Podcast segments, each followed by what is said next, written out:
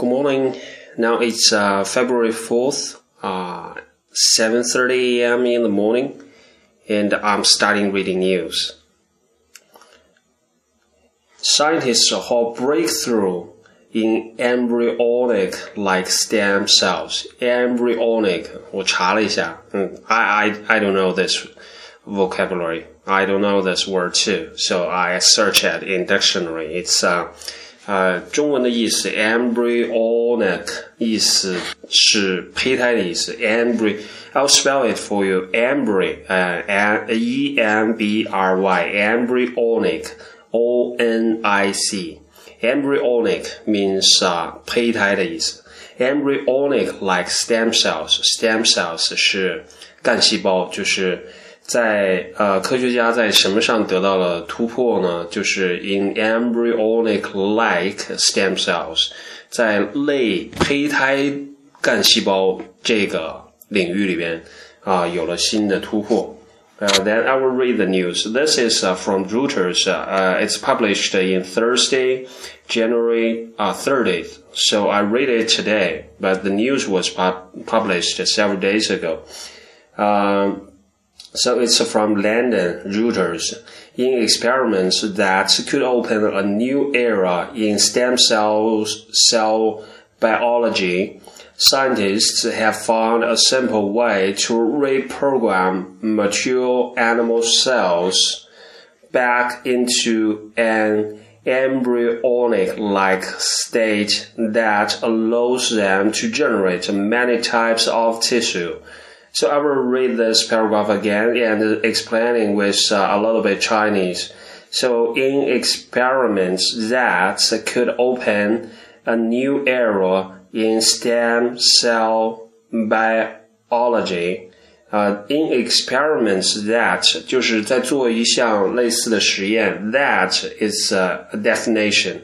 啊，就是它是一个定定定义的，就是相当于定语从句类似的这样的，就是说去 define 它定义的是什么呢？experiments 就是 in experiments that could open a new era in stem cell biology，就是在做一些实验。那么做什么样的实验呢？就是做能够开一个新纪元的，在什么地方开新纪元呢？In stem cell biology，就是在干细胞这个呃生物研究领域，能够打开一个新的纪元的这样的啊实呃实验呃中呢，scientists have found a simple way to reprogram。reprogram program 就是编程啊，那 reprogram 就是重新编程或者重新编制，重新编制什么东西呢？reprogram mature animal cells back into an embryonic-like state，就是 scientists have found a simple way to do something，那就是科学家找了一找到一个更简洁的方法，呃，去重新编制 mature animal cells 啊，成熟的或者成年的 animal cells，animal cells 就是动物的这个细胞，成年的动物细胞 back into embryonic-like。 就是把这些重新编制之后，使这些细胞重新进入到一种什么状态呢？呃、，into an embryonic-like state，就是一个类胚胎状态的这样的初始的状态，that allows them to generate many types of tissue。啊，进入这样的状态有什么好好处呢？那就是 that allows them to generate many types of tissue。就是进入这个状态之后，可以能够让这些细胞呢，就是经过重新编制、重新呃改组之后呢，能够产生很多不同类型的组织。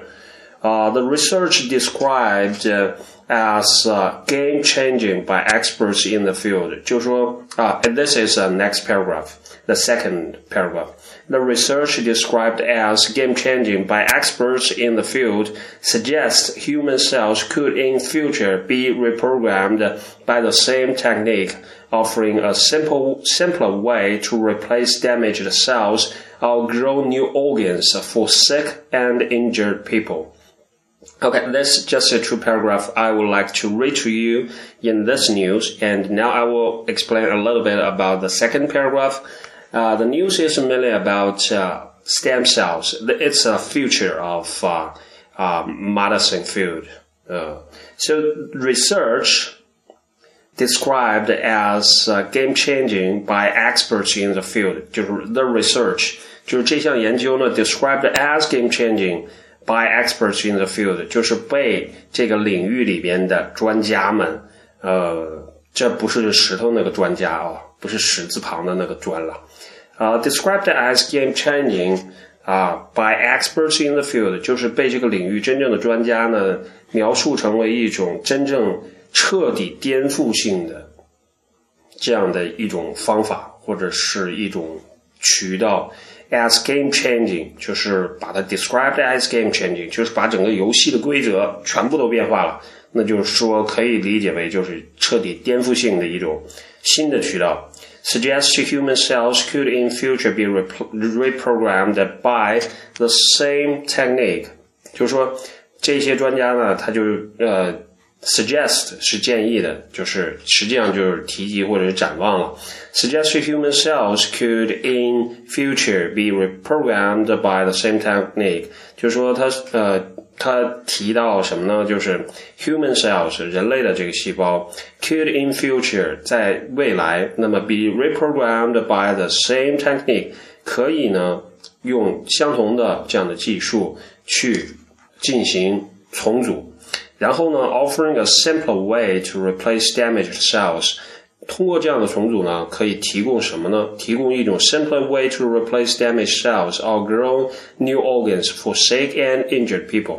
就是通过这样的方法，通过这样重组的方法，然后向人类呢提供 offering sim simpler way，提供一种更简洁的方法 to replace damaged cells，去取代那些受到破坏的细胞，or grow new organs，或者是呃就是培育。啊，培植新的这个器官，人体的器官，for sick and injured people，就是给那些有病的、生了病的人，或者是 injured people，就是受了伤的人。嗯，OK，that's、uh, that's the end of this news.